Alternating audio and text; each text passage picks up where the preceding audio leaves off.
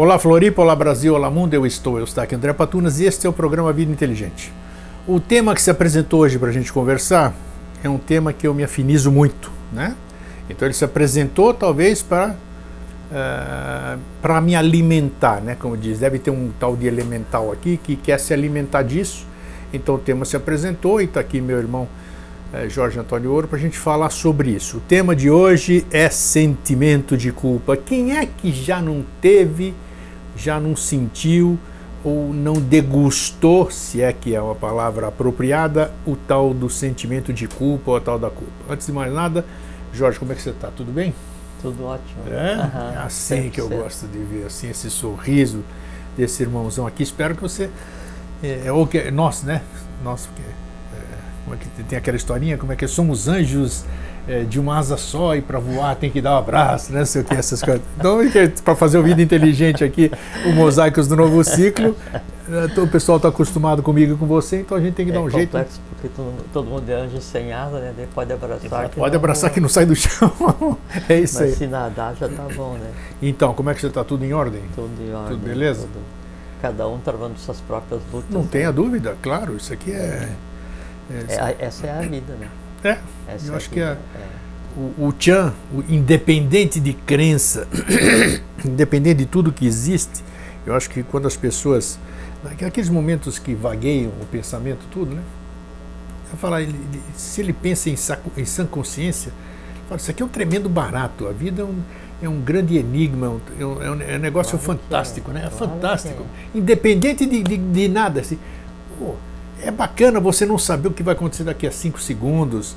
Você não, ter essa experiência. Esse que eu, tem, tem gente que reclama da vida e, e, e a vida é, um, é, uma surpresa a todo momento, é uma novidade. Um dos grandes segredos da vida, sabe qual é, Grego? É, é você se dar conta que está vivendo.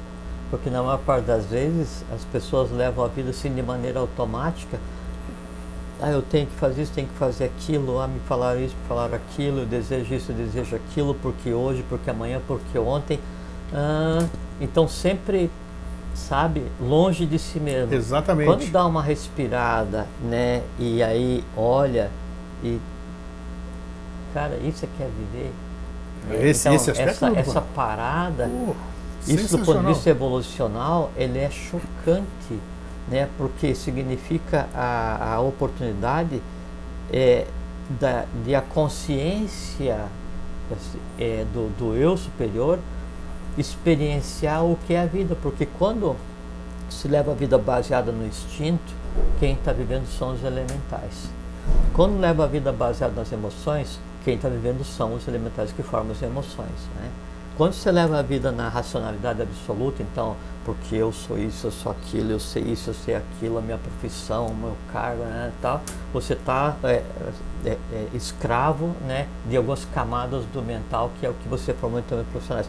Todas essas camadas que daí se alternam para viver a vida, ou em função da emoção, ou do conhecimento, ou dos instintos, elas servem como impermeabilizante, ou como se fosse uma nuvem que não permite a que você que você é o que está acima disso, né? você não é só a tua alma, você é o conjunto, tem a ciência do que é estar existindo com essa conformação física nesse momento. Quando você para e aí você experiencia assim, puxa, até que quando o sol nasce é um negócio legal. O sol se pôr, pô, chovendo, ou então você olha para outra pessoa como se fosse vendo uma pessoa pela primeira vez, ou você ouve um pensamento teu, assim, é, é porque você, a gente fala assim, é, a, o meu instinto, a minha emoção, o meu pensamento, mas você não diz assim, eu instinto, eu emoção, eu pensamento. É. Quando você fala meu, é porque isso pertence a alguém. Esse alguém a quem pertence o meu instinto, a minha emoção, o meu pensamento, ou esse alguém a quem pertence o meu corpo e a minha alma, esse alguém raramente tem a oportunidade de experienciar a vida. Quando chega nesses momentos de mansidão, onde você se permite a, a experienciar um, um, pouco de silêncio né, da, na tua alma e permite que então você olhe com os teus olhos para a vida, ouça, perceba a vida, para você, que não é o teu corpo, não é tua alma, para você é uma experiência sublime porque não aconteceu antes dessa maneira, não vai acontecer depois dessa maneira. Então, o, o descobrir que se está vivo é um dos grandes segredos da vida. E o que você quer, o que você está falando é o que eu já expliquei muitas vezes aqui, tentei explicar, né? Mas cada um entende da sua forma e também uhum. a gente se expressa da nossa forma, né? Então lógico, então fica difícil. Lógico. Então quando, quando eu disse que eu já tive muitas verdades e já acordei em determinadas ocasiões diferente com uma nova visão e quando quer dizer você acordar, independente de estar tá, eh, consciente ou não esse acordar, né?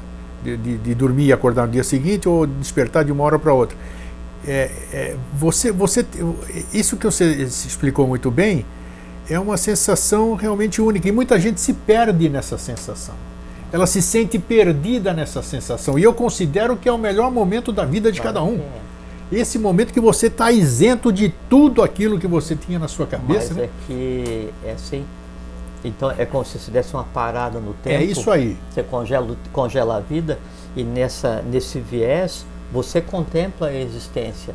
Quando a coisa em si Mas retoma de uma nova, dia, com uma nova visão, é interessante isso aí. É, essa é a razão da vida. Quando você consegue tornar permeável a alma, o teu eu superior interage e passa a viver também.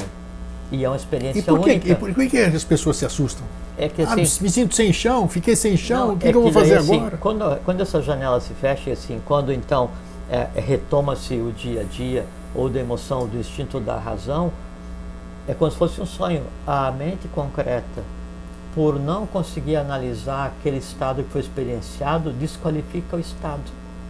É interessante isso. E essa desqualificação do estado, né, e a desqualificação desses novos sentimentos experienciados causa uma sensação de angústia ou insegurança e é aquilo que deveria ser uma experiência sublime se transforma em uma experiência que daí causa medo, causa angústia. É, é porque. É o medo do desconhecido. Você joga fora tudo aquilo que você lógico, já sabia, né? Lógico. E você não sabe o que, que vem pela frente. Lógico. Né? Então é, é interessante isso.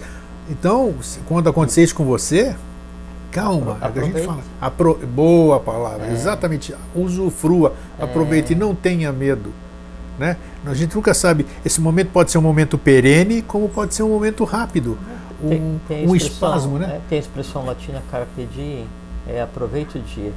Isso aí. É assim, é, é, a vida, independente se vai ser 100 anos ou mil anos para cada um, ou independente de quantas vidas foram, se você permitir que daí você, não minha alma, não meu corpo, não meu instinto, não minha emoção, não minha razão, eu, você, experiencie um dia, aquela experiência de um dia né, de vida para você, para o teu espírito, é absolutamente chocante e engrandecedor. Olha aí.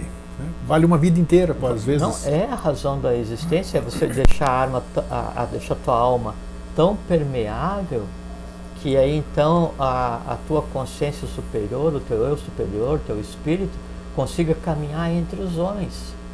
Quer dizer assim, você consciente caminhando entre os seres humanos, né? inconscientes. Esse que é o objetivo da vida. Se, se conseguir chegar a isso, o, o aprendizado da, da vivência espiritual, aprendendo a viver, o, o espírito aprendendo a viver humanamente, e aí a alma humana aprende a viver espiritualmente. Da união dos dois saiu uma, uma única coisa, se fundem, né? ou do ponto de vista de conhecimento esotérico, se consolida o corpo causal, que é o que une né? o triângulo com o quadrilátero. Significa o seguinte, essa alma é imortal. A individualidade passa a ser imortalizada. Né? E aí, por decorrência, o corpo passa a ser imortalizado. E se chega naquilo que é desejado por todas as pessoas. Bacana poder estar conversando com isso, né? mesmo que seja num programa pequeno, né, vamos dizer assim, que isso não, possa ter. Então é isso, que, isso, é bacana, é pelo menos fica gravado. Tem a oportunidade é de falar aí. a respeito, né? No mundo complexo como se vive hoje, mundo caótico de final de ciclo, né? Ninguém Ninguém tem tempo para respirar. É. Escuta, então eu tenho eu tenho acompanhado esses dias, nós estamos em 2017. Eu só quero abordar no começo desse programa aqui, porque faz parte disso aqui que nós vamos conversar hoje, sentimento de culpa.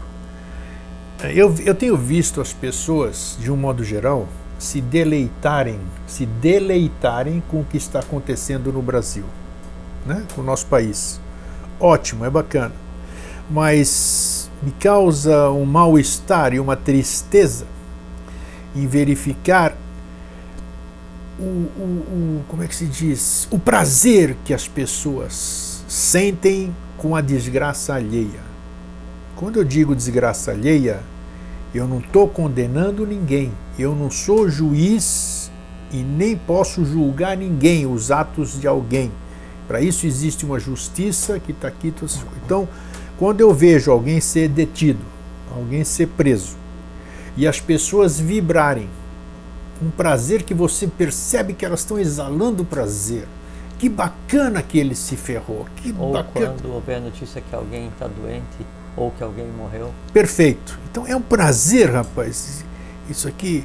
É. Então é, eu não sei, esse... independente do grau de culpa de cada um, eu acho. É, é um eu acho deprimente. É, é, eu acho que é um estado degradante. Degradante, degradante, independente se você não... é eubiota, católico, ortodoxo, isso espírita. Não... Esse tipo de, de sentimento não, devia existe para Exatamente. exatamente. Eu não sou santo, meus queridos, não sou santo e não quero fazer é, santidade nenhuma, mas eu me sinto muito mal. Então essas pessoas estão sendo. Eu, eu, não, eu não vibro porque é, a pessoa foi presa, porque a pessoa teve que raspar o cabelo, porque aconteceu isso. Eu não vibro com isso. Eu não Até vibro com isso. São só espetáculos, né? Exatamente. Eu, é. eu, eu, sou, eu, eu, vejo esse circo de, de, nossos órgãos também, esse circo todo envolvendo essas coisas, e eu não me deleito com isso. Eu só estou falando e de santo eu não tenho nada também, né? Não me deleito, então não sei, eu, eu precisava falar isso aí para mostrar o meu desagrado com isso, independentemente do grau de culpa de cada um. Não sou eu, não sou você, não é você quem vai julgar. Existem leis para isso. Deixa a turma fazer e não se deleite. Já pensou?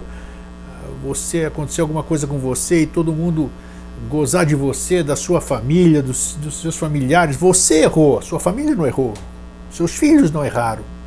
Eles vão ter uma vida pela frente ainda, e mesmo você estando preso, seus filhos vão continuar, sua família, tem uma série de coisas. Então vamos nos vigiar um pouquinho nesse aspecto. Não vamos, sei lá, eu posso estar até errado, me desculpe, pode ficar bravo comigo, mas. É, nesse aspecto, é, e é muito interessante o que, que você falou, se encaixa exatamente no assunto que a gente está conversando, né? da questão da culpa. Mas é interessante que esse tipo de prazer né? que é o prazer com a dor do outro. No... Isso é uma coisa que não dá para dizer que o homem, quem age assim, se comporta como animal, porque animal não se comporta não, assim. Não, não se comporta assim, isso é verdade. Ele nem vai por mineral, instinto, nem vegetal, coisas. nem ser humano. É, é um, um comportamento engendrado é, por um, um, um, desvio humano e, e, é um comportamento e maneira de agir que não pertence à humanidade. Da mesma forma como não pertence à humanidade o ódio, a ira, o medo, a angústia, a culpa. Isso são só invenções da humanidade, mas não pertence à humanidade. Da mesma forma, fala assim, ah, o, aquele homem se comporta igual a uma fera. Não, não pode dizer, porque a fera homem ele não tem nada a ver com a fera animal, animal porque não. a fera animal, por instinto, vai isso, se alimentar, isso. ou vai se proteger, ou vai proteger as crias ou o território. Isso são tônicas da alma grupo. No humano, a alma é individualizada, né? e aí a fera é especializada, né? e a fera se alimenta de uma coisa que o animal desconhece, que é o prazer de inferir. É esse, exatamente esse prazer aí. É, é, não, e, e, e, assim, o, e o animal, ele tem esse, o vegetal e o mineral, conglomerado de elementares, todos regidos por almas grupos, especializadas em si. Não obedecem a ninguém. No ser humano, tanto o mineral, quanto o vegetal, quanto o animal, se submetem ao hominal. A alma é que comanda, não é? Se a alma comanda e se ela se comprar, se ela se satisfaz né, em provocar ou em ver o ódio, a dor, o meio das coisas assim, isso é uma, é uma, uma coisa que não existia, não vai existir, e se existe agora é porque alguns alimentam. Eu fico chocado. Nossa. Quando eu vejo aí, é, por isso que eu tenho evitado até de ler é, em mídia social, tenho evitado até de entrar, porque lógico assim que muito do que tem ali é plantado intencionalmente para disseminar ódio. Isso, né? para alimentar, então, é, exatamente. A mídia social é muito bom, a gente se comunica, reparte, não sei o que e tal, ótimo, fantástico, excelente. Só que assim, né, é, é, é um canteiro de, de, semeadura de maldade. Né? Isso. Né? E plantadas intencionalmente para quê? Para que o ódio floresça, né? porque o ódio é a amálgama do fim do ciclo, né? e ele é criado artificialmente. Mas quando eu vejo as pessoas se manifestando com felicidade, porque prenderam alguém, porque alguém ficou doente, porque alguém morreu, porque o sabe e, e aquele e se percebe que aquele ódio que existia antes não não foi ainda totalmente alimentado, ele precisa de uma válvula de escape e tal. A, a, as pessoas são assim como um, um, saco de ódio em cima de duas pernas e com uma voz. Bem não, isso mesmo. Não, não dá para dizer que são seres Bem humanos. Isso. Então, se a pessoa está fazendo isso, disseminar o ódio, porque ela está sendo paga, vamos dizer que é justificável porque ele é, ele é tão ignorante né, e tão malvado que ele aceita fazer o mal pagando, mas ele sabe o que está fazendo. Né? Ele conscientemente né, optou em fazer o mal. Se vai fazer, faça bem feito. Agora, aquele que daí exerce o mal, não porque vai receber, porque, mas sim porque isso lhe dá prazer, em minha opinião, ele é muito pior do que aquele ah, que está praticando indubitavelmente, mal eu penso assim também. Eu penso assim porque também. esse se diverte. Um tem né? a justificativa, está recebendo. É um, é um ignorante profissional. Isso. E às vezes esse que faz o mal é para se divertir, ou propaga o mal para se divertir, ou exterioriza o mal por diversão, ele teria condições mentais, psíquicas, físicas, vitais, né, de contornar tudo isso, porque às vezes ele tem um grande cabedal iniciático. Aham. Tem um grande cabedal profissional acadêmico, né? ou tem uma situação financeiramente estável, ele teria todos os elementos para poder exercitar a vontade e em si sublimar, transformar aquele prazer no ódio, né? Em fraternidade e servir de exemplo para. Não. Ele usa todo esse potencial refinado para praticar um ódio refinado, para se comprazer refinadamente, para propagar questionável, absolutamente questionável. Né? Não se julga ninguém. Agora, eu acho degradante. Eu, eu também acho. Né? E, esse, e são pessoas assim, é o que eu já falei em programas anteriores, isso é para chamar atenção, porque às vezes a gente fala, o, quando eu falo, principalmente. Isso tem a ver com o sentimento de culpa. Claro, e, princip... vou emendar pra gente e principalmente quando eu falo, porque eu sou linguarudo, né, as pessoas caem de pau em mim. Eu, eu, eu não tenho medo de falar, eu falo o que eu penso, dá licença, não ofendo ninguém. Mas tomara que o que eu falo aqui no primeiro momento te traga realmente esse ar de revolta. Quem é ele para estar tá falando isso aqui? Ele de santo não tem nada, mas não importa. Pelo menos essa raiva que eu vou, fazer, vou instigar vai fazer com que, por exemplo, tenha algum grau de consciência. De repente, opa, eu estou fazendo isso realmente, eu vou me vigiar. Porque essas pessoas que nós já citamos aqui, muitas dessas pessoas são aquelas mesmas pessoas que estão lá é, nas suas sociedades iniciáticas, né? Qualquer, Qualquer na uma, religião, na sua religião, na sua, vai na igreja, perfeitamente os, anji semana, os anjinhos que estão lá bonitinhos, tudo isso aqui lá fora, todos e, nós, e, e você todos sabe uma coisa nós. que é importante a gente abordar isso, porque sabe que fala assim, é que uma má ovelha bota um rebanho a perder. E sabe por quê? Se em um meio, né, Aí tem um que pratica o ódio por prazer. Uma laranja podre estraga todas as outras. É, e, e é, o, o, o ódio ele é contagioso realmente, literalmente, no astral ele é contagioso, sabe por quê? Porque você observa a pessoa praticar o ódio por prazer, deliberadamente. E pratica um ódio especializado, sutil, se diverte, gargalha, né, puxa detalhes e vai fazendo aquilo.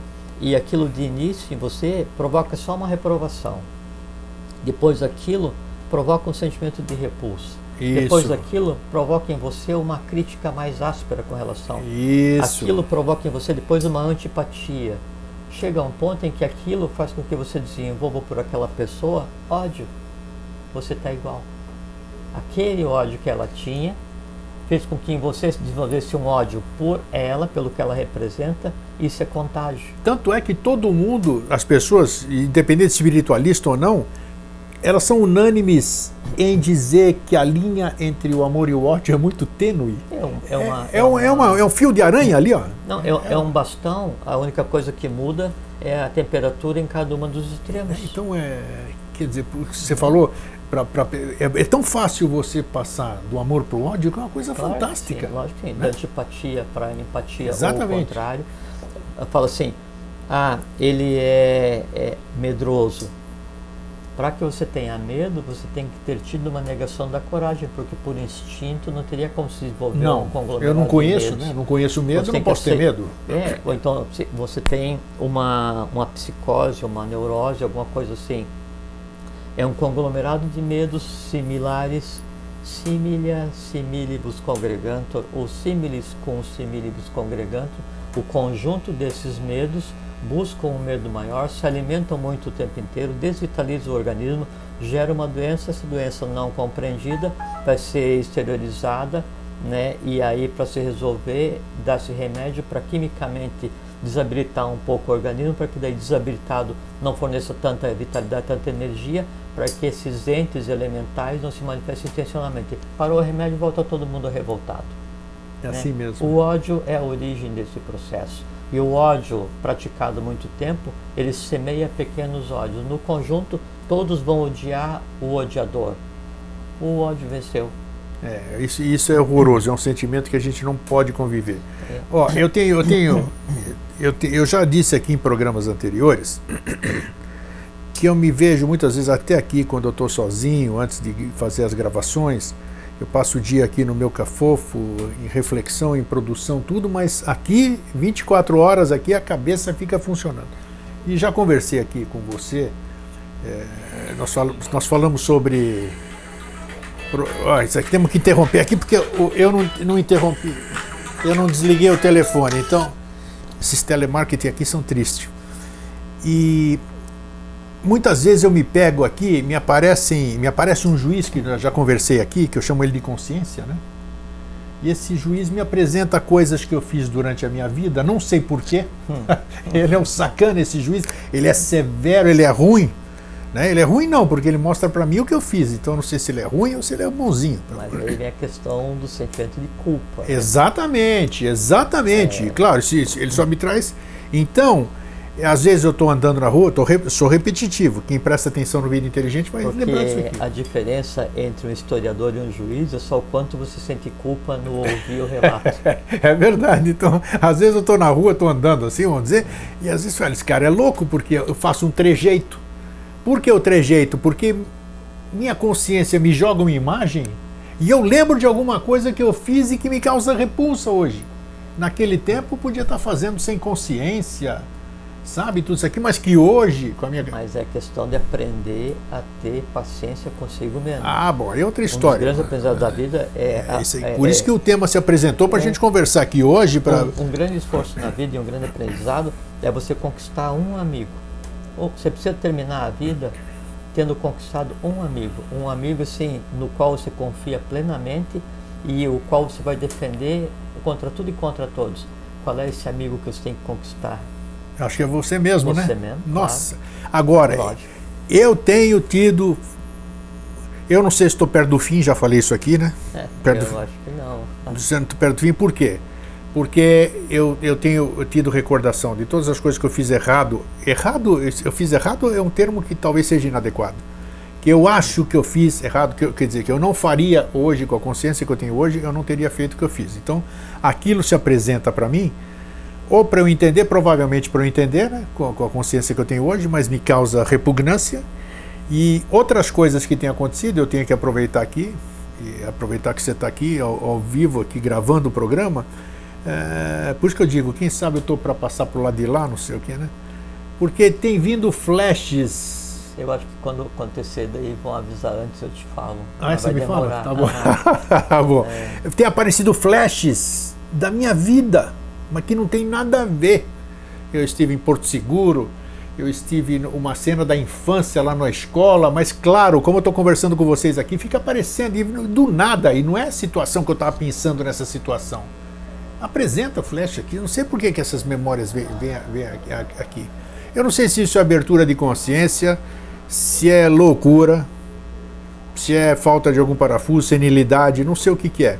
Mas isso tudo eu percebo está sempre aliado com essa cobrança particular que acho que todo mundo tem é, de que você hoje, com, com, com a opção com, que a gente escolheu hoje de fazer, o caminho que a gente resolveu trilhar, que de Santo Eustáquio André Patunas não tem absolutamente nada, nem o S de santo, né? Nada, absolutamente. Então, mas eu tenho me cobrado muito. Eu não tô, eu não tô nem aí com se o Jorge quiser ir para Garta, ele que vá, vai para Chambala, vai para onde você quiser, Duarte. Eu não, não pleiteio. Voltar para casa? É, voltar para casa. Eu não pleiteio nada disso. Eu não quero ter nome de rua. Eu não quero ser santo, não quero ser lembrado. Como o Jorge diz, o que vale é aqui, você está vivo. Depois que você foi embora, acabou. Então, mas eu tenho sentido aqui e, e, tenho, e tenho me cobrado, e, e, o tema se apresentou não foi à toa, porque eu tenho certeza que muita gente padece no seu íntimo, mesmo não tendo a coragem de falar, de se expor em público, isso aqui, um sentimento de culpa. Culpa. Vamos começar por aí. Tá. O que, que é culpa, Jorge? Por que, que essa palavra existe ou ela não existe, afinal? Por que, que a gente sente culpa? O que, que é certo e o que é errado? Certo e errado são atributos humanos, como você já está cansado de dizer aqui, né? Não, e, então, e, então como é que eu posso ser culpado? Há o certo e errado do ponto de vista de lei, né? Tá. A gente até abordou alguma coisa quando a gente falou de Nossa, evolução, das humanidades e da divindade, né? Que adoraram, e, por sinal. Foi. E há o certo e errado do ponto de vista de convenção social, por exemplo, assim, é, aqui no Ocidente você é, é, estar casado com várias mulheres ou uma mulher com vários homens é, é, é crime, né? Sim. É, poligamia. Poligamia. Alguns países do mundo é normal. Normal, então, exatamente. E, e, se você observar a história humana, o conceito certo e errado, ele, ele são só ajustes sociais, né? mais nada, né? Agora, o conceito de certo e errado, do ponto de vista de lei, aí sim, aí isso, isso é imutável. Então, antes de falar sobre a questão da culpa, é, eu queria falar uma coisa assim. Então, quando é, em uma sociedade, sociedade humana, né? O, o egoísmo ele domina, toma conta. E, e, e, quando nessa sociedade aí as pessoas de maneira geral elas aplaudem ou tomam como ídolos aqueles que só pensam em si mesmo, que só pensam em satisfazer seus próprios desejos ou que só lutam pelos seus próprios interesses, essa sociedade ela está de tal forma fragmentada que ela está à beira do caos.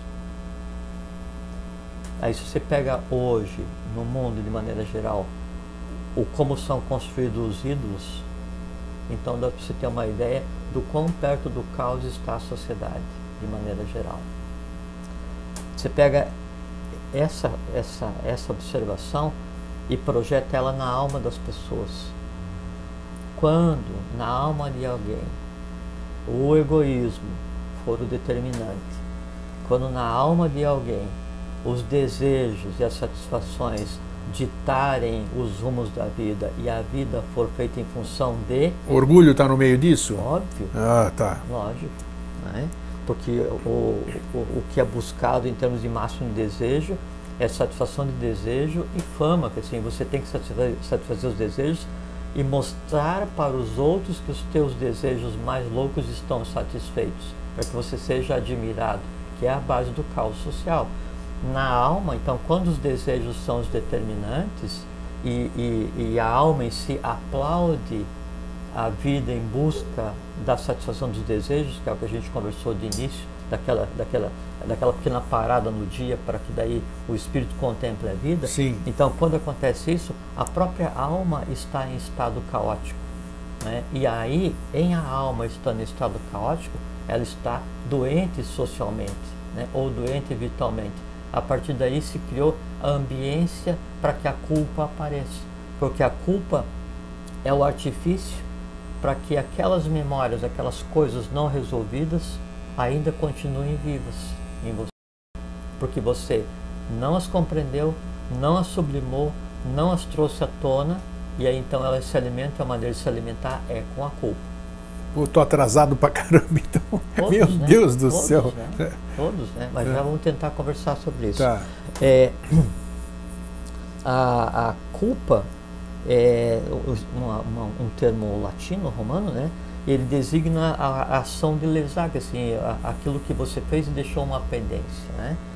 O, o sentimento de culpa, o sentimento é aquilo que é que você percebe através das sensações, seja física, seja vital, seja moral. Né?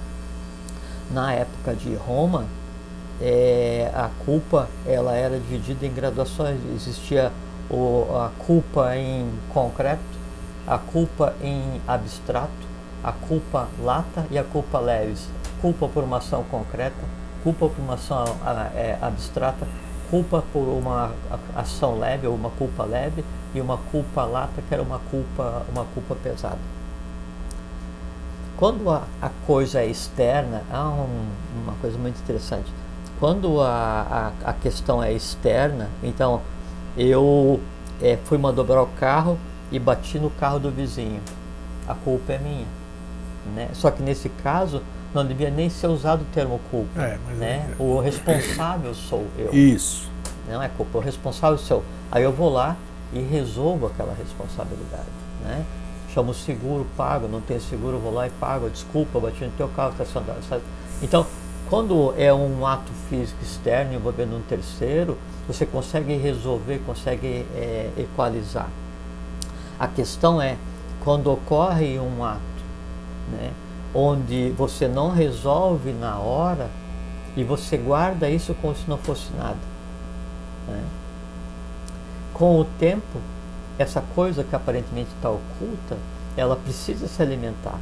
Só que chega um tempo assim, você está alimentando é, um, um, uma memória esquecida, por isso que eu te falei agora há pouquinho, que você diz que lembra de algumas coisas, né? Então, a diferença, né, entre um historiador e um juiz é você que faz, porque você pode lembrar de alguma coisa como uma memória e se divertir Isso. com aquilo, ou compreendê-lo e sublimá-lo. Então você está lendo um livro e compreende. Então você está agindo como teu próprio historiador. Você pega a mesma memória e assim, puxa, mas eu não devia ter feito isso, mas isso que aí. mal, eu não sei, não sei o que e tal. Aí você está se martirizando, não é? Quer dizer, despendendo vitalidade para alimentar e reviver e fazer acontecer exatamente a mesma coisa do dia em que aconteceu que você mantém guardado até hoje. O resultado disso, zero, você só vai engordar a razão da culpa, mais nada. Você falou em certa ocasião, quando a gente falava sobre perdão, né? Uhum. Perdão, é, o encaixe é perfeito. É, é perfeito, porque você disse que eh, a gente podia resolver coisas do passado. Lógico, você lembra bem? Lógico. Então, que era exatamente por isso que eu coloquei essa parte aqui, porque é, você ensinou naquela ocasião, chamou a atenção, que era só você se colocar como espectador, você vendo você, julgando você e tudo isso aqui, e tentando entender aquela situação e não e não colocar essa culpa, vamos dizer, em cima daquilo, mas ver, pô, eu não eu sabia que estava errado, mas não, não tinha essa consciência de hoje. Lógico. Então eu não preciso lógico. carregar isso que eu carrego não, da forma mas que eu carrego. Lógico, né? Grego, assim, esse é eu lembro bem grandes, de que você é, chamou uma isso. Uma das grandes resoluções para a questão da culpa, eu já vou falar na questão da consciência física, a, a, a psíquica e a espiritual, onde reside a questão da culpa e tem a ver com os sonhos que a gente conversou, é que assim, é que, e, por exemplo assim, eu era criança e aí eu fui e no, no, aniversário do meu amigo eu coloquei terra dentro do suco dele. Isso. E aí até hoje, vamos supor que eu tenha feito. Né? É, é, aí até hoje eu penso assim, puxa, mas o meu amigo era muito meu amigo, né? E eu não devia ter colocado terra no suco é dele. É bem isso. Né? E, e aí ele tomou e ele ficou com dor de barriga, então ele tomou e pensou que o amigo, o outro amigo que tinha colocado e brigou com ele e eu não falei nada né? E eu nunca tive a oportunidade de pedir desculpa pro meu amigo. Ai. E o meu amigo morreu depois não sei quantos anos. E por que, anos, que eu... isso vem? E por que, e por que, que isso vem? Devia, por que, que isso fica mas na, não devia na, vir, na nossa... Não devia vir porque é o seguinte, botei terra no suco do meu, do meu amigo na, na festinha de 5 anos. Hoje eu tenho que lembrar e achar muito engraçado porque porque um moleque de 5 anos não tem consciência Sim. de que aquilo é errado. É uma brincadeira, né? Baseado em consciência que é característica de alguém que tem 5 anos, de alguém que tem 50, não. Então, por que, fazer, que, isso vem como que, cobrança? Que isso que eu quero entender. Não, mas não é, é que não é para vir como cobrança. Eu já vou explicar a razão tá. da, da base da culpa, mas não deveria vir como cobrança. Aconteceu porque eu não tinha consciência. É, hoje eu percebo que é errado botar terra no suco do meu amigo.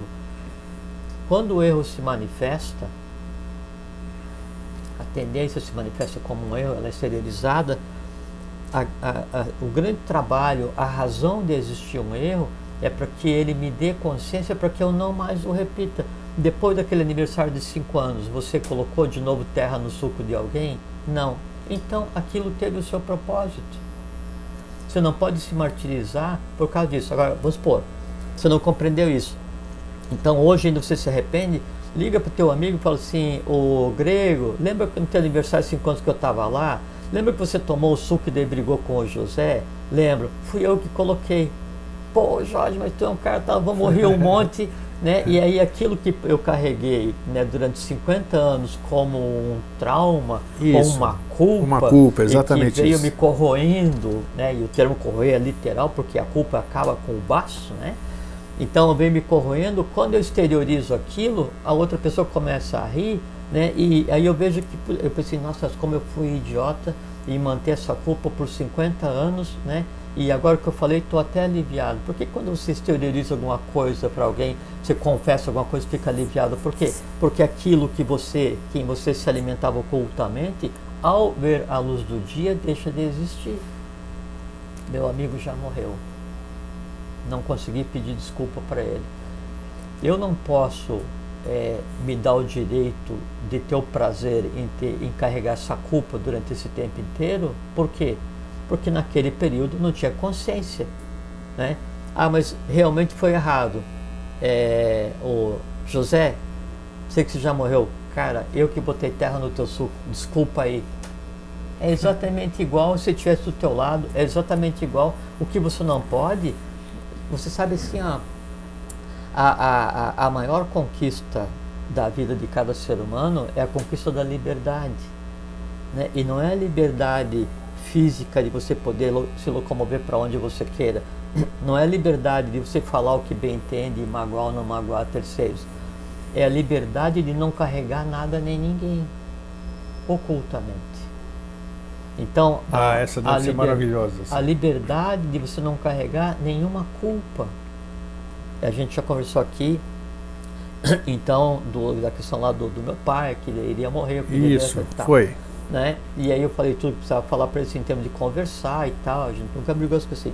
Vamos supor que eu tivesse brigado com ele ou tivesse deixado assim, eu o atendi por 23 anos, né? transformei os três meses em 23 anos é, de sobrevida, mas teve um dia que ele precisou que eu o buscasse no hospital Nesse dia eu estava em outra cidade trabalhando.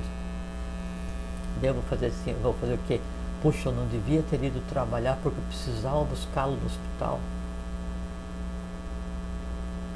Não. Eu dediquei 22 anos, 364 dias e meio. Naquele meio-dia, eu estava trabalhando para poder ter recurso para cuidar dele. Primeira coisa. Segundo, eu não tinha como prever que naquela tarde ele precisaria. Exatamente. Terceiro e importante, eu fiz o meu melhor possível. Se não foi o suficiente, paciência. Mas se mesmo assim você não se dá por satisfeito e carrega a culpa por não tê-lo atendido naquele meio período, né, então fala assim, ó oh, pai, desculpa aí, naquele dia eu não pude porque eu estava trabalhando. Mas ele já morreu. Não faz mal, a desculpa está processada do mesmo jeito, porque a desculpa você está dando não só para o invisível, está fazendo com que a verbalização da desculpa, ou do perdão, ou do eu te amo, ou me dá um abraço, ou não deveria ter. A verbalização disso é o antídoto para aquilo que está guardado em você. E aquilo que está guardado em você é dissipação de vitalidade. Vamos supor o seguinte, que tem a ver com o complexo de culpa, né? ou com sentimento de culpa. É, e já vou chegar na parte importante que eu julgo para a gente conversar. É, você fala assim, Jorge, vão gravar hoje à tarde, né? Daí eu tinha programado para, ao invés de, de, de, gravar, eu ia andar lá em Coqueiros para fazer aquela caminhada que você faz lá na beira do mar, por exemplo, né? É, e aí eu fico pensando assim, mas eu queria ir caminhar, porque aquilo vai me dar prazer, né? E é bom para minha saúde. E vou pegar sol e respirar puro. Mas se eu for, o grego vai ficar aborrecido porque a gente não for gravar. Então eu vou. Daí eu venho gravar e quando eu estou ouvindo eu penso assim, puxa, mas agora eu deveria estar lá andando porque seria muito bom. E eu venho para cá e você teve um contratempo e chegou cinco minutos atrasado. Naqueles cinco minutos que você chegou atrasado, eu fico remoendo todo o processo que essa, essa hora eu poderia já estar lá caminhando. O que, que acontece? Ah, nesse momento, se eu estiver aqui conversando contigo, eu vou estar me sentindo culpado por não ter ido caminhar. Sim, sim, e sim. se eu for caminhar, eu vou estar me sentindo culpado porque eu não vim aqui. Resultado, não faço nenhuma das duas coisas direito. É, isso, você chama, tá, isso chama dissipação você de não vai energia. estar focado no, ou onde você dissipação de vitalidade. então, e aí eu vou estar andando com uh, esse sentimento de culpa porque eu não vi, ou vou estar aqui contrariado com esse sentimento de culpa porque eu deveria Exatamente estar isso. lugar. Muita gente faz isso. Nossa, quantas vezes já fizemos E isso? qual é que é o sentido? Eu posso dar, então, Jorge, vamos gravar? Esse grego, ó, me programei para caminhar lá. O que, que você acha? Gravamos amanhã? Beleza. Perfeito. É isso aí. Acabou. Ou então decidir, não, eu vou gravar. Eu venho para cá, não, e, e, e a caminhada? O sol não vai acabar, o barril de coqueiro não vai, não vai acabar, o mar não vai secar, eu vou ter perna amanhã, o que, é que eu vou fazer? Eu vou andar amanhã. Ah, mas amanhã pode ser que seja nublado. Então eu vou depois da manhã. Ah, vai ficar seis meses nublado. Então eu vou aprender a andar mesmo nublado e sentir a mesma satisfação É que isso aí. você percebe? Ou, ou então assim, fala assim para você, grego, vou construir um barco. Aí fala assim, construir barco? Ah, duvido que você vai conseguir. Quando eu digo assim, eu vou construir um barco, isso vale para a vida de cada um. Quer dizer, quando eu traço um objetivo, eu crio uma massa de vitalidade já criou, e já tá crio criado. astralmente, mentalmente, Exatamente. vitalmente o meu objetivo e vou trabalhar para aquilo. Então há um- uma vitalidade destinada para aquilo. Eu conto para você, Greg, eu vou eh, construir um barco. E aí, não satisfeito, eu coloco na, no Facebook, gente, eu vou construir um barco. Lógico, vai chegar o, o pessoal do contra, né? Ah, mas você não sabe construir barco, você não sabe nadar, você não sabe isso, você não sei o que e tal, né? Então todo mundo vai exteriorizar, né, aquilo que eles têm em si, contrário a qualquer coisa ligada a barco, ou a mim, ou não sei o que e tal, pelo prazer e pela necessidade de vitalizar aqueles contras que há neles. Normal.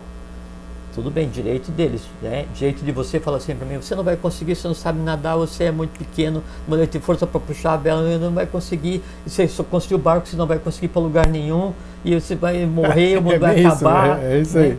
Ótimo, porque cada um tem o direito de, de expressar a sua opinião. E eu continuo com a ideia construída de ter o barco. Eu me vejo velejando. Daí eu digo assim, não, Grego, mas veja bem, né, eu consigo porque eu sei lidar com a madeira, ou eu consigo através de determinadas fórmulas fazer com que a madeira se una, ou eu consigo controlar os elementais da água e tenho certeza que eu faço o barco não afundar, eu consigo controlar os elementais do ar e sei que o vento vai soprar a meu favor, eu sei para onde eu quero ir. Então eu passo a usar argumentos para te convencer que aquilo que eu desejo é um bom desejo. Ou passo a usar argumentos para tentar neutralizar ou responder a todos os questionamentos negativos de todas as pessoas que se levantaram contra o processo. Tudo bem, é uma opção minha, não é? Só que daí para cada verbo, para cada frase, para cada ação que eu tenha feito tentando é, convencer o outro que a minha ideia é ótima e a minha ideia é para mim só, é só eu que uso Claro. dela. Cada coisa que eu disse, cada esforço que eu fiz, sacou um pouco da vitalidade que eu tinha reservado para fazer, para cumprir meu objetivo.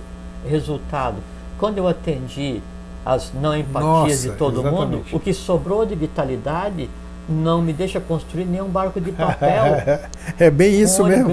É bem isso. Né? E aí aquilo vira uma frustração e aí cria em mim um sentimento de culpa. Por quê? Porque eu deveria ter feito o meu barco e não fiz. E passa um ano, 10, 20, 30, 40, 50. Puxa, naquela época eu deveria ter feito o meu barco. Não fez naquela época? Não. E agora você tem tempo? Não. Então é o seguinte, sai e compra um barco. Isso aí. Eu não sei nadar. Não sei, né? Não gosto de água porque quando eu era pequeno eu morri afogado. Foi uma sensação ruim, daí resolvi que eu, eu não queria me aproximar da água. Só que uma coisa é não saber nadar, ou, e uma coisa é, ligada é não gostar de água. A água para mim, eu tomo banho para beber. E, e, no mar eu vou, enfio o pé na areia e fico ali lagarteando, né? Sim. Não gosto. Só que eu não convivo com medo nenhum. Zero. Né? Daí, isso, é, eu ainda trabalhava na, na Eletrosul, tem alguns anos isso, né? Uns 20 anos atrás, sei. Esse, eu vou perder o medo da água. Por quê? Porque como eu não tenho medo de morrer, desconheço que seja, então senão eu vou dar embate esse medo, por quê? Porque eu não quero carregar a culpa de um dia quase ter me afogado, que tal, e não vai existir isso. Daí o que, que eu fiz? Eu fui e comprei um caiaque, né? E aí fui em um canto da Lagoa da Conceição, lá naquele cantinho de dobra para Joaquina. Sim. Sem colete salva-vida em dia de vento, eu atravessei a lagoa inteira até o canto das almas, do lado de cá, remando. E eu sabia o seguinte: se tombasse, eu morria. Acabou. Porque eu não sabia, não sabia e não sei nadar, não é? E não sabia andar de caiaque, nunca tinha andado de caiaque. Atravessei né, a lagoa inteira, aí cheguei lá, arrastei o caiaque, né, depois trouxe o carro até perto, botei o carro, o, o caiaque em cima do carro. Semana seguinte, vendi o caiaque, nunca mais andei de caiaque, só que é o seguinte, o medo foi junto e embora. Entende? Então, não ficou em mim a culpa, junto com o medo de não ter resolvido Sim. isso. Percebe? Então, assim, se eu tenho a culpa, é, com a, culpa por relação a alguma coisa e essa coisa existe fisicamente, vá lá e resolva. Desculpa, perdão, vem cá, eu vou dar um jeito. Como é que senta aqui? Como é que vamos resolver? Olha, lembra que a gente brigou? Culpa minha eu agi errado. Lembra que a gente brigou? Você agiu errado, mas eu estou querendo conversar contigo. Quer conversar? É, não, não quero conversar. Ótimo, tudo bem. Você não quer conversar, mas por uma questão tua. Não tenho culpa se você não quer conversar. É uma expressão que se usa. Olha, não tenho culpa se você não quer. Não tenho culpa se você não acordou bem, né? É isso aí, porque a gente, a gente usa muito essa palavra. Então, o que se podia, o que se pode fazer é, é listar todos os medos e culpas que se tem. Olha aí, ó. olha a dica. Lista, né? Isso é uma coisa que está me ocorrendo agora de repartir, que procede porque é uma magia baseada no fogo.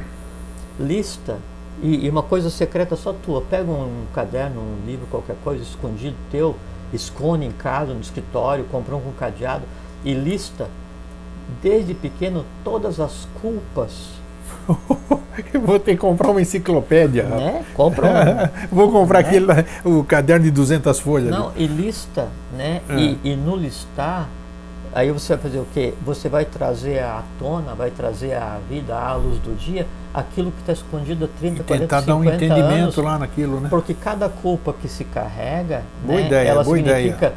É, é, não interessa se um segundo ou um dia, mas uma culpa viva em você é, um minuto a menos de vida. Com certeza. Porque ele se alimenta ah. do baço e, e, e, eu já vou explicar como Consome é que isso aí, vitalidade. Não, né? já vou explicar como é que você gera doença, como é que gera enfermidade da alma, né?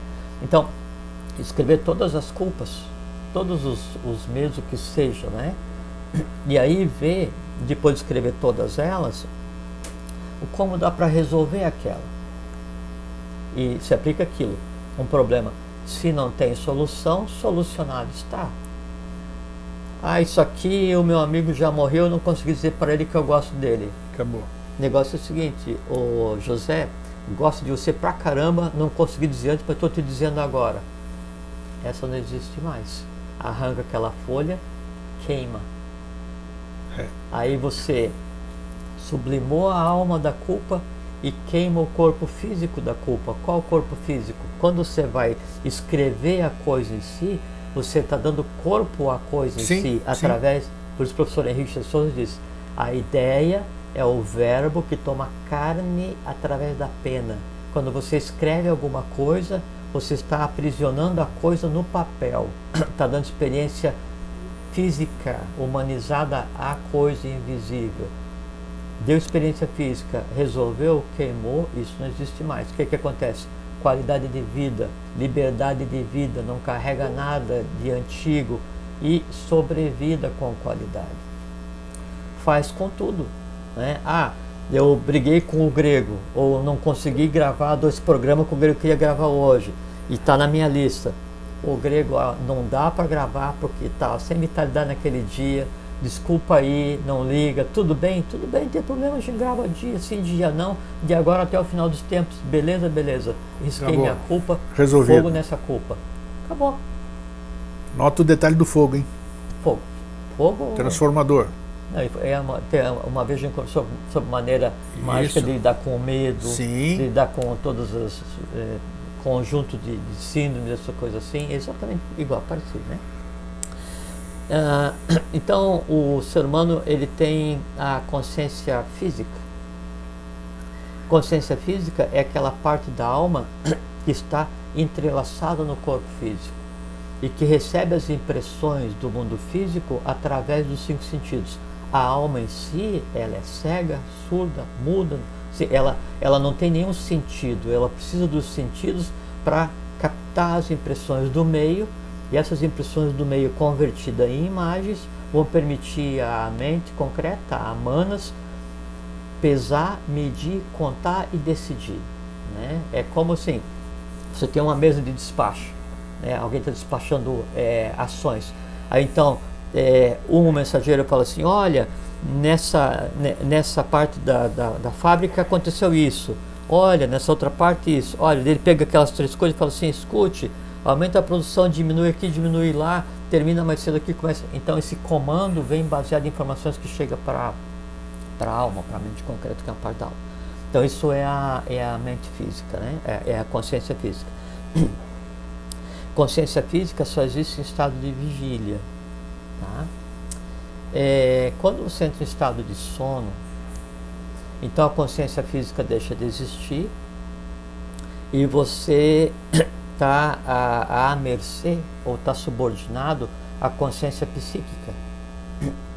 Consciência psíquica ela vai trabalhar com todos aqueles resíduos, tudo aquilo que exista na alma que foi trazido né, como um somatório de todos os dias em que a consciência física esteve ativa. Toda noite eu vou pegar o resultado e fazer um, um, um misturado, um mix desse negócio aqui e vou tentar processar e viver o que a consciência psíquica sabe fazer, que é através do sonho. Já falamos sobre sonhos aqui, interessante. Então, o sonho, ele é o que? É a colocação em prática daquilo que foi vivenciado ou observado pela consciência física. Isso é consciência psíquica. Como o ser humano não tem controle sobre a consciência psíquica, sobre a alma, né, de maneira geral, na manhã seguinte não sobra fragmento quase nenhum do que aconteceu durante a noite. Os poucos fragmentos que sobram são considerados como loucos. Então, assim, puxa, eu tive um sonho muito Nossa, louco, um muito sonho louco, muito errado, eu, eu tenho um sonho um que não tem sentido, nunca vi isso, nunca vi aquilo. Então, sempre há uma desqualificação da consciência física sobre aquilo que foi vivenciado pela consciência psíquica durante a noite. Imagina o seguinte, grego. Bom, teve um. aconteceu um, uma coisa é, comigo em alguns anos atrás, e aí eu caí, bati a cabeça e fiz traumatismo crânioencefálico e tive amnésia. E nunca contei para ninguém, né? Nem fui no médico, nem contei em casa, ninguém sabia, né? E aí perdi toda a, a, a, memória, toda a memória técnica, e aí não sabia nem como usar o Word, se saber sem computador, nada. E, e aí é, durante oito meses, então é, todos os dias eu fiz um procedimento para reconstruir eletricamente a minha memória, né? Depois voltou, mais legal as coisas assim tal. Nesses oito meses em que eu tive é, amnésia, é, secretamente ninguém sabia que eu estava tendo aquilo, né? Ninguém, ninguém, pai, mãe, família, ninguém sabia. É, o sentimento que é, era uma constante para mim era a angústia, porque eu sentia um vazio né, por não ter nada na memória. Né? Assim, cheguei do lugar nenhum, vou para lugar nenhum é, e não sei ser, fazer nada. e como é que eu fazia? Eu ia para o meu escritório, para a empresa, e sentava eh, à mesa como se fosse trabalhar, não ligava o computador porque não lembrava de ser, não lembrava nada, e ficava às 8 horas do horário comercial olhando para o computador ou sentado na mesa, tentando reconstruir primeiro eletricamente o cérebro para que depois, em reconstruindo, a memória voltasse. Né? E foram foi oito meses é, convivendo com a angústia de não ter nada na, na cabeça. Né? Isso que seria a amnésia. Né? Agora você imagina assim, se à noite eu sonho e aí quando eu acordo eu esqueço tudo que eu sonhei, tudo que eu vivi durante o sonho, qual é o sentimento que me acompanha durante o dia sem que eu me dê conta? Angústia. Uhum.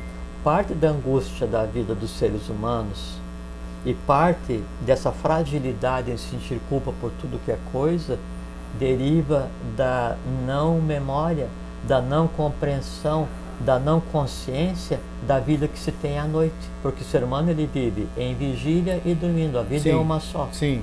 A inconsciência, a amnésia que se tem do sonho é parte das dores, dos amores, angústias e culpas que a humanidade, o ser humano carrega. No dia em que se conseguir ter o nível de consciência no sonho ou do que se faz à noite que eu tenho enquanto vigília, eu vou provocar a harmonia entre a consciência psíquica e a consciência física. Em havendo harmonia entre as duas, a terceira tem a opinião, tem a ocasião de se manifestar e a terceira é a consciência espiritual. Daí então as três se formam uma só e é o início da nossa conversa. Eu experimento o que é a vida. Em havendo isso, o conceito e, e a, o, a, própria é, é, é, forma que a gente entende o que seja culpa e culpa de tudo, de, isso deixa de existir, porque muitas das coisas que se vive durante o dia que não são resolvidas se resolve à noite.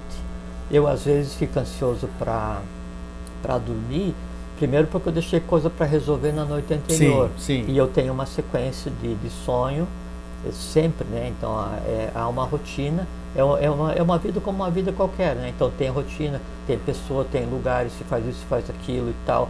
E, e só que daí, é, nessas rotinas de sonho, ela se mistura com o dia a dia. Então nos sonhos fala assim, olha, amanhã isso, amanhã aquilo, daí no dia seguinte isso, aquilo, daí durante a vigília, ó, no sonho e tal. E às vezes, quando tem algum problema físico para resolver, eu fico ansioso para que chegue o horário de sair de vigília para ir dormir, para resolver isso enquanto dormindo, no sonho, essas coisas assim. Quando se consegue, não no meu caso, mas quando se consegue integralmente essa conexão entre a consciência física e a consciência psíquica, né? Então você tem uma tríade funcionando perfeitamente, aí a, a, a consciência física ouve a consciência psíquica é como se fosse a, a emoção e o instinto ouvindo a razão, e a razão ouve a intuição. Daí você tem as três coisas entrelaçadas e você então começa nesse dia realmente a viver a vida. Você me chamou a atenção para uma coisa aqui que foi o. É, duas coisas. Você falou alguma coisa aí que era. Uh, você me disse que a gente não tem controle sobre a alma. É, não é possível a gente ter controle sobre a alma? Não, tem que ter. Tem que ter. Não, como, é que eu, como é que eu controlo? Como é que eu controlo a alma? É assim, Gregor, é através do conhecimento, né? Não tem. Então, e eu controlo, Porque... e eu em controlando a alma, você disse agora, é para ter essa consciência, é, pra, é. exatamente, para uhum. ter essa consciência espiritual. Então, quer dizer, tem gente, por exemplo, eu conheci gente aqui em vigília, quer dizer, foi a experiência dela. É a mesma coisa, o que você me conta aqui é a experiência sua. Eu, tenho que, eu tenho que respeitar. Sim. Agora, teve gente que disse para mim, olha, eu eu me lembro muito bem o dia que eu fechei a Sossex, lá na, no Cobrasol ali, uma senhora me abordou e disse, o que, que era aqui? Aí eu expliquei o que, que era e tudo isso aqui. Ela falou, puxa, que bacana tal. Você sabe que eu, eu me desdobro todas as noites? Ela falou bem assim, eu me desdobro as noites. Eu conheci o mundo inteiro Assim, eu, eu vou para a Suíça, eu vou para a Suíça de noite, eu converso com as pessoas, conheci o mundo inteiro. Quer dizer, ela, ela demonstrou, eu tinha que, eu tinha que respeitar o que ela estava falando, é ela demonstrou ter realmente, ela, uma pessoa serena, viu que não estava lá. Então, existe essa condição realmente? Quer dizer, sim, você pode é, deitar e simplesmente. Sim, a questão é sim, é o Atadharma Meru, né? Até onde a vista alcança. Isso. É assim, a pessoa ela vai viver à noite no mundo onde ela vive durante o dia. Sim, sim. Então, você pode, durante a noite, viajar para qualquer país, você pode pegar e fazer isso de avião, sem correr os riscos de fazer uma viagem astral, Sim. mais prático, né? Tá. Mas você pode daí durante a noite em estado de não vigília, aí você ir para outros mundos. né? não outros mundos, outros planetas. Sim, outros não, planos. Outros planos. Aí, Sim. aí então passa a ter validade porque são lugares que você ainda não tem acesso com o corpo físico. Sim. Isso então aí procede. É factível. Lógico. Tá, Lógico. isso que eu achei interessante o controle, a, o controle inicia... da alma que você falou. Eu falei, o controle é, da alma. Não, é, a iniciação, ela é. E sabe por que, que é necessário, grego? E daí disso vem a questão também do sentimento de culpa, assim então sabe que o corpo humano ele tem imperfeições, né? Então você tem, assim, eu tenho cicatriz aqui, aqui, aqui, aqui, aqui tal, de queda de motocicleta, Isso. assim tal, daí caí, não sei o que, quebrei, me afoguei e tal, e tenho, e o coração funciona 51%. Então a gente tem uma série de, de nuances, né? É uma de, máquina. De, é, de, assim, de, de, de, de, é, é, de características de fabricação cada um de nós, né? Isso.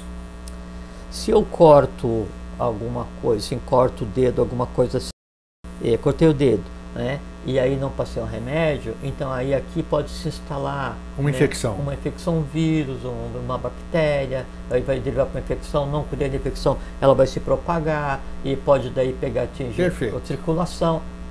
A alma é exatamente igual. É mesmo? Exatamente igual. Mas tá, como é que é uma ferida tanto, de alma? Vamos aproveitar aqui. Tanto é que assim, o vírus e assim, hum. qualquer doença e os vírus, o vírus em geral ele é o corpo físico de uma doença que existe astralmente. Tá. E, o, e o ser é, no astral, que corresponde ao que seria o vírus ou a doença, chama Devata. Devata é o nome da, da doença. E então esses, esses Devatas, assim, assim como o vírus da gripe ele anda no ar, os Devatas eles transitam pelo, pelo astral. Quando encontram a ambiência propícia para se manifestar. Me dá uma ambiência, um exemplo patético, assim, da alma. Vamos lá. Eu tenho o corpo, a pele íntegra. Tá. Eu causei uma fissura com Perfeito. uma faca Não, Tudo bem, isso aqui no, no, campo físico, vamos lá. E como é que eu, eu faço isso no campo psíquico? Eu tenho o meu aura psíquico? íntegro, tá. né? todos deveriam ter. Aí eu começo a produzir um ódio constante. Opa, o ódio já me abre uma brecha aqui? Similha, semelhante astral semelhante. congregantum. Aí, esse ódio que eu estou criando... O ódio seria uma, um ferimento da alma, então? Uma ferida na alma? Ódio, ira, é, egoísmo, essas coisas que chamam dos pecados, né? Todos eles são fissuras de, de, tá. de, de corpo astral, né? Os sete pecados capitais que nós já falamos aqui seriam seus derivados. Seus derivados, tá ok. O que, tá. que acontece? E assim, é, quando a propagação de um ódio, de um medo, de uma culpa é uma coisa assim, muito intensa, ele rompe o teu ovo áurico, aquela camada que te separa do resto né, do meio onde você vive, é, e se projeta para fora. Né? E quanto mais intenso que você está gerando, mais longe é o eco que alcança. Quanto mais longe o eco alcança, semelhante atrai semelhante. Sim. Então se aproximam, e veja como é muito interessante isso, grego. Se aproximam é, os que se assemelham. No se aproximar os que se assemelham, aquela fissura causada pelo ódio constante, ela é de dupla mão. Tá. Tá? O sai e entra. Sai o ódio para alimentar o ódio semelhante, entra os ódios semelhantes ligados àquele qual eu estou sentindo. No entrar, no ter uma fissura né, no, no, no, no ovo áurico, o meu astral nessa região ele fica fragilizado e alterado em termos do que ali existe. Ah, tá. Eu ia fazer uma pergunta que já havia a resposta. Vai somatizar no corpo físico. Lógico. Porque a destruição da alma é doença no corpo físico. Porque o astral, né, ele tem os seres que usam como interface vital para o corpo físico. Entendi, entendi. Aí então o que vai acontecer? No astral está assim, o meu vital fica debilitado e aí o vírus da gripe em mim se manifesta e eu fico. Então, das duas maneiras, vai sempre somatizar no corpo, porque se eu tenho uma ferida aqui, Lógico. não cuido, vai infeccionar, vou ter uma septicemia generalizada, acabou, morri. É se a... faz isso na alma, a alma chega a um estado tal que vai fazer com que o meu corpo mas é físico... muito pior a ferida de alma ou ah. o ferimento de alma do que o ferimento de corpo. Você, ah, é? você cortou o corpo, fez um corte aqui, lavou imediatamente, passou um álcool, né? E aí você tem de maneira de pegar e fazer regeneração de tecido, daí eu consigo pegar e criar um chakra temporário e pegar e desviar o batimento cardíaco para cá e restabelecer eletricamente e eu curo o corte no corpo físico. Eu tenho poder para isso, porque como a minha alma está íntegra, eu sou senhor do que acontece. Quando a minha alma está com uma fissura, por isso que fala assim, poxa, o cara tem a maior, é um termo que se usa, ele é fissurado por esse tipo de coisa. Sim. Fissurado é o seguinte, é que daí o, o, o, assim, o gosto dele por aquilo é tão intenso que há uma fissura no, no corpo é, vital, no ovo áurico, e se comunica com todos que gostam daquilo. E aí ele tem uma intensidade. É como por assim, eu sou fissurado em anime, anime, né? Esse desenho. Sei. Né? A ponto de daí eu me vestir com a roupa do Sim. personagem. Eu sou fissurado por esse personagem. O termo literal é isso, porque há uma fissura no seu astral e o conglomerado de iguais que dão tanta vitalidade para isso e ele tal forma em você vivo isso que você tem que dar corpo físico para isso no plano da existência. Então, a doença da alma antecede a doença do vital, que antecede a doença. A culpa ou as culpas acumuladas ou os sentimentos de culpa não resolvidos, todos eles né, implicam em uma alimentação baseada na dor, baseada assim, eu tenho culpa porque eu fiz isso, então uma maneira de alimentar é odiando alguém, Sim. é sentindo prazer em ofender, é reagindo instintamente, é essa, essa confusão em termos de vida toda, igual eu falei de início, quando você privilegia numa sociedade o egoísmo, e aí você idolatra ou aplaude os desejos, aqueles que vivem só em função de si, ali a sociedade está à beira do caos. Na alma a mesma coisa. Quando eu vivo em função dos desejos, quando eu aplaudo aqueles que só pensam em si, quem em mim só pensa em si? Os ódios, as culpas, os horrores, os medos, os desejos, né? Cada desejo vive para si. Cada culpa só quer alimentar a si mesma, replicando-se tanto quanto possível a minha alma ela está de tal forma caótica que ela está à beira da cisão. Uma alma caótica é cheia de fissura. Nessas fissuras entra quem quer. Entra quem quer, eu tenho um ser humano desequilibrado. Isso é interessante. Daí nesse aspecto, Grego, e só, só para terminar essa frase, ah. a iniciação ela funciona como um hospital para a alma. O conhecimento né, ele ajuda a compreender cada um dessas não, cada uma dessas não conformidades ajuda a dar embate, a trazer à luz as culpas, os medos, as inseguranças, essas coisas todas, porque todos eles têm uma origem para isso. Por exemplo, sim, a culpa pelo pecado original. Não existe isso aí. Mas quem pratica a religião. Com certeza, já está Daí então é, você passa a aceitar que você de berço é culpado. Sim, claro. Claro. As religiões opressoras, ou as religiões de maneira geral, é, a, a, a, moeda de troca, o que elas dão para os seus seguidores é a culpa, é a submissão e é o medo. É o que rege. É isso mesmo. E aí todas têm inferno, têm pecado. Tudo, tudo, tudo, que, tudo. Você tem que pagar para alguém, para que daí se alguém fale em seu nome perante Deus, ou que nome tem o Deus de cada um tal. E, e a, o contrário a isso, e que seria é uma forma eubiótica de viver, e a eubiose como um equilíbrio, tem a desbiose que é o desequilíbrio, e a eubiose que é o equilíbrio orgânico. Né? Então, uma forma eubiótica de se viver seria uma religião sabedoria, que é a iniciação, que te dá como retorno paz, felicidade, tranquilidade, segurança, compreensão, fraternidade, liberdade. Interessante isso aí.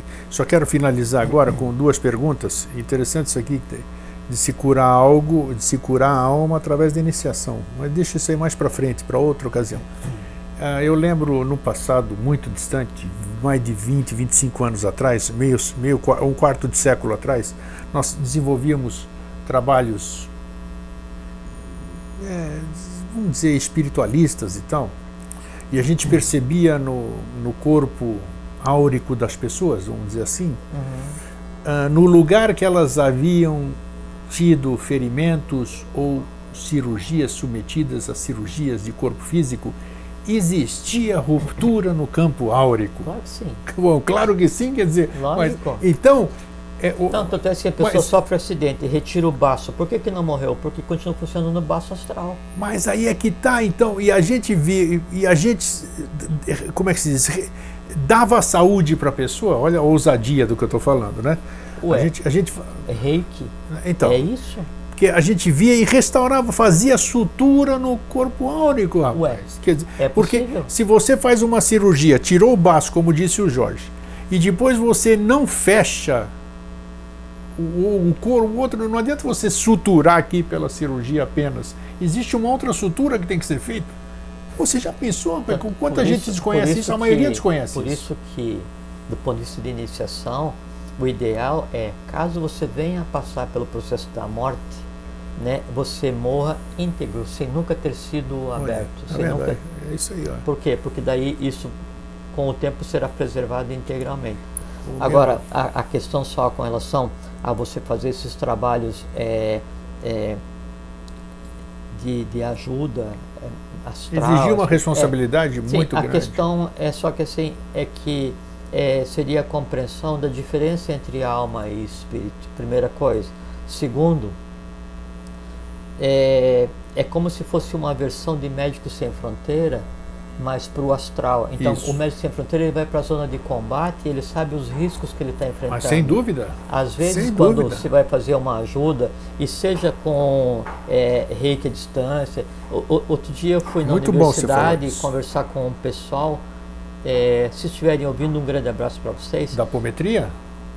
É... Minha, da Karina Greco, a Niamara, sensacional. Então, já. e aí a gente conversou durante algumas horas dos cuidados que se deve ter para fazer a passagem de vitalidade para outra pessoa, porque você quando vai no mundo de alguém, você vai, você vai viajar para o país de alguém, quando você volta, vai trazer todo tipo de experiência. Sem dúvida, junto. sem então, dúvida. Não se vai impunemente no mundo de alguém. Quando você vai, você vai deixar também, você vai trazer então o conhecimento sobre como eu vou ajudar alguém para que eu não padeça, para que ao invés de eu dar saúde, eu não vá lá e dê um milímetro de saúde e deixe uma tonelada de dores. Você falou então uma esse, coisa... esse respeito quando se entra no mundo do outro é essencial para que a magia, isso tudo que a gente está falando é magia. Com certeza. Ela seja bem praticada, isso é porque é senão ela prejudica aquele que recebeu, prejudica quem deu e aí fica em ambos a sensação de dever cumprido, mas a falsa sensação de dever cumprido, porque na verdade houve só uma troca de karma e mais nada. Você está falando maravilhoso isso aqui, nós desenvolvíamos, ajudamos muita gente, foi maravilhoso. E, e, o mais importante de tudo aqui, o mais importante, nós paramos, nós paramos de trabalhar o dia que a gente se confrontou com o desconhecido dá, não preciso dizer mais nada, né? Claro, claro. Daqui para diante nós não temos mais conhecimento de além. Então, uhum. não tendo conhecimento, encerramos tudo, acabou. É porque essa ciência, acabou. ela foi começada, foi iniciada por Olha, uma... eu falo até sobe os pelos aqui. É, essa ciência, ela foi, é que como você vivenciou, é. quando está citando, é. você está dando vida àquilo e aquilo tudo está aqui do teu lado. É isso né? aí. É, é, essa ciência, ela foi criada por uma fraternidade gina no Yucatán, como o primeiro passo para tirar a humanidade do materialismo bravio no qual se encontrava, como preparação para depois o que viria, né, que seria assim o iluminismo, viria Blavatsky, viria JHS, viria essas coisas assim e tal. E aí, na época, então tinha que se mostrar, se provar para a humanidade que existia alguma coisa além do físico, né? Só que aí, ao invés de fazer eh, como se faz hoje, de ter contato com pessoas que já morreram, né? Então, de início, é, os adeptos é, iniciados ligados a essa. essa, essa Interessante que a gente projeto, não mexia com ninguém morto. Claro que não. Era gente fazia, viva. Eles, cria, eles criavam, né, por Kriya Shakti, né, entes astrais, para que esses entes astrais se manifestassem, para criar fenomenologia, para mostrar para as pessoas que existe um invisível né? O, o, o, o, não recomendável é você, daí, nessa prática com o invisível, você é, travar contato de maneira inconsciente ou sem conhecer os elementos com aqueles os quais já morreram, porque quando você trava contato com aqueles e aqueles que usam para se manifestar, eles não seguem. Então, é, é, não, não pode transformar isso numa ciência dos que ficaram para trás, percebe? Agora, a parte de dar de si para ajudar o outro, é como assim, é o magnetismo curador Nossa, do Alfonso, do Alfonso Bouet, é o reiki em todas as suas variantes, é o, o Oponopono, é, tem, coisa, tem várias ciências Muitas. que pegam aspectos da cura magnética à distância. É, o,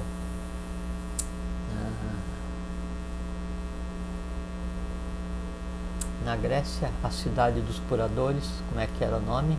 Delfos? Não, não, não, do o primeiro médico grego conhecido, o a as, as, as, as, as clepes. As clepes, não. Não, as, as clepes era o pai. O não pai. era o discípulo, é, não era o.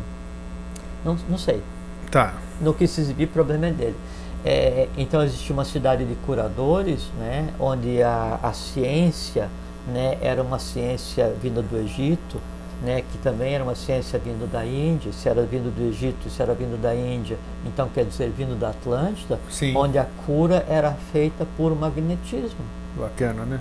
né? Então toda a cura era baseada em magnetismo. Daí parte dessa derivada o próprio Paracelso utilizou e, e implementando a ciência dos humores. Todos os grandes alquimistas sabiam trabalhar com a questão da cura usando e o que, que é a cura usando a, a força magnética, né? É, e que hoje é praticada com vários nomes. Magia.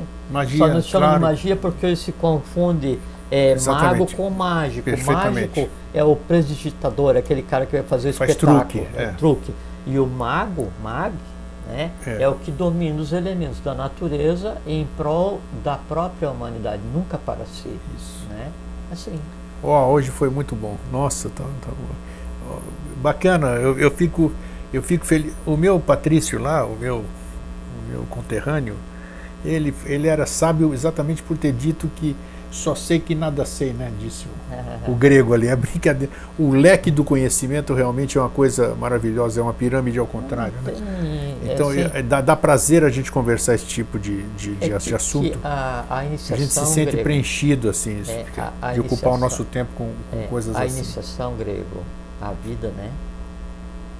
É, ela é um caminho não para obter todo o conhecimento, porque isso é impossível. Ela é um caminho para chegar ao ponto onde está todo o conhecimento, Sim. que é Budi. Quando você chegar ao ponto onde está todo o conhecimento, você é, É o todo o conhece- você é, conhecimento, então você porque você não pode ter todo o conhecimento. Perfeito. O conhecimento como um todo, ele não pode ser apreendido. Né? Não pode. Eu pego é diretivas, fragmentos de onde esteja, para que esses fragmentos sejam de tal forma preponderantes na minha alma, que a minha alma não esteja aqui, ela já esteja lá. Tá aí, eu sou o Budi, né? eu sou amor, sabedoria, vivendo em um corpo humano e experienciando cada dia. Eu tive, pode ser maluquice, miração, doideira. Eu tive uma experiência uma certa vez, cabe aqui no que o Jorge está falando. Uma, uma, uma noite eu me senti eh, fora do corpo, mas eu não era, não tinha corpo. Eu andava por esse universo, mas eu só era, nem sei se eu era olhos, porque Não existe. né? não, não existia nada, eu era aquilo tudo. Só quem tem eu era é consciência física. é isso aí. né, que a Eu, eu, masculina. eu era aquilo tudo. Não tinha, não tinha vento, não tinha barulho, não tinha som. Eu era aquilo. Sabe? Mas Se isso é parecido com o que o Jorge está falando, não Mas sei. que é uma coisa interessante, Mas- que daí, se me permite fazer uma observação para você, é que daí quando você vai narrar uma experiência completamente lógica e Não plausível, existe. É. aí você já, antes de você narrar a experiência lógica e plausível, né, factível, né, você coloca uma série de adjetivos Que não existe. não, e, não, e você negando a possibilidade, você nega a possibilidade daquilo que você experimentou, daí fala assim, não sei se é viagem Ah, minha, claro, poxa. Não, não- mas você percebe que isso é uma mecânica de desqualificação da tua própria indubitavelmente. experiência. Claro. E isso claro. é uma coisa que você tem que lidar, Sim. tem que lidar porque você tem que ser teu amigo. Se você experimentou, eu tive uma experiência, olha, muito super. Andei pelo universo e percebi como é que a coisa Eu funciona. era aquilo lá, não andei. Eu era Pois é, aquilo. é. então, mas aí eu não permito É. que a minha mente concreta É, medrosa ou que o meu astral medroso por não compreender, ele desqualifique uma experiência que eu tive. Porque a é- experiência que eu tive, sabe por que, que o astral desqualifica e por que, que a mente concreta desqualifica? Porque é uma coisa que está acima dela, Ah, não com compreende. certeza. E, Com e- certeza. E, e no instinto, na emoção e na mente concreta, no inconsciente, o desconhecido é risco. É o, o, considero o imprevisto como negativo, mas existe o imprevisto positivo e o desconhecido ele é completamente desejável. Por quê? Porque ele é positivo. Como eu te falei. que- Mas sabe por quê? É porque o conhecimento ele mata a ignorância. É verdade. é Verdade. Entende? E assim, aí todo conhecimento ele mata a ignorância. Culpa é ignorância, conhecimento é inimigo de culpa. É. Como eu te disse para encerrar, como eu disse também outra experiência que também é, valeu por ter experienciado o que eu disse. Isso aqui experienciei mesmo, porque né, não posso negar. Foi através da ayahuasca que eu te disse quando tive aquele o que eu chamo, o que eu chamo que dentro do, do meu conhecimento de amor incondicional, né? Porque eu amava o poste, a pedra, o o ar, o inimigo, a parede, Lembra, o, Buda, bicho. Buda quando entrava em Samadhi. Gente, você não faz ideia o que, é aquilo. Eu falo, não, isso aí não, isso aí não posso experienciar. Isso, deixa, isso aqui está muito bom, eu não quando posso. O Buda voltava de Samadhi, ele abraçava pessoas, animais, árvores, pedras, tudo era tudo igual, tudo uma coisa só. Só que ele não tomava ayahuasca, né? Não. era um caminho sem volta. É, então. E o ayahuasca, é, ele, ele, assim, ele, como ele é um elemento externo, ele causa fissura, né? Para que ah, daí a consciência sei, é. saia, né? E é ruim porque uma fissura é, muitas vezes usada ela não cicatriza, é, sabe? E tive aí, essa... é, aí tende a criar o hábito, tende a. Tem razão. Assim, é, é, você tem que conhecer as leis. Eu vou para um país estrangeiro. Eu tenho que ver se eu tenho que tomar claro, vacina isso, e eu tenho que conhecer claro, as leis e os costumes, daquele porque senão país. eu vou me dar mal. Vai me dar mal. Viagem astral exatamente, exatamente mesma então, coisa. Tá. Jorge, meu muito obrigado, foi sensacional hoje obrigado de novo. Eu tenho certeza que você também gostou. E aguarde aí que vem mais. Tá? um fraterno abraço e um feliz sempre. Fique em paz, tenha uma boa vida.